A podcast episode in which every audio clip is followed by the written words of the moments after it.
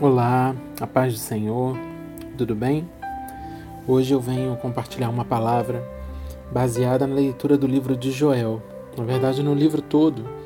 Depois que eu terminei essa leitura em um dos meus devocionais, eu parei para pensar, para meditar junto com o Espírito Santo, quanto o Antigo Testamento também fala muito conosco, né? Porque ele reflete o caráter de Deus, ele mostra cuidado de Deus, ele mostra um Deus de juízo também, né? um Deus justo que pune o erro e galardoa o acerto. E em Joel, eu encontrei uma chave para a mudança de sorte. Duas chaves, na verdade, duas mudanças de atitude, duas atitudes: o arrependimento e o jejum.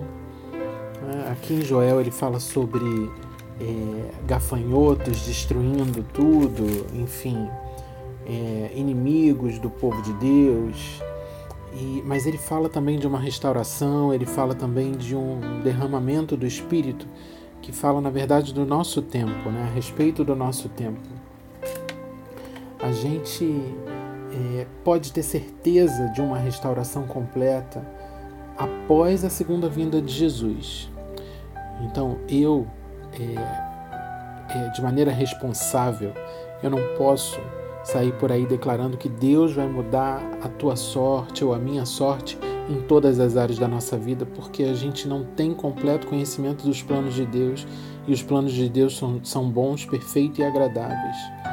Perfeitos e agradáveis, mas a certeza que a gente tem é que há de ser restaurada a nossa sorte depois da segunda vinda de Jesus. Isso a gente pode declarar, nisso a gente pode esperar, nisso a gente pode se alegrar e com isso a gente pode continuar caminhando de cabeça erguida, crendo que Deus tem o melhor para nós. Ele já enviou o seu melhor, Jesus Cristo, para nos garantir um futuro de paz.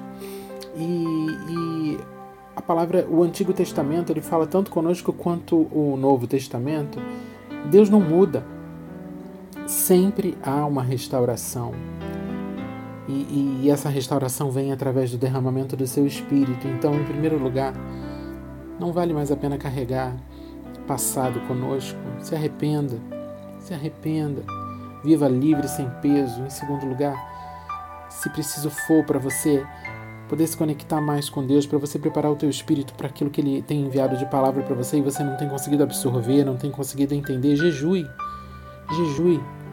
Sabe? Calhe a tua carne para que o teu espírito possa crescer e para que esse espírito de Deus ele possa ser derramado sobre a tua vida em abundância, te encher, te fazer prevalecer e aumentar a tua fé, inclusive.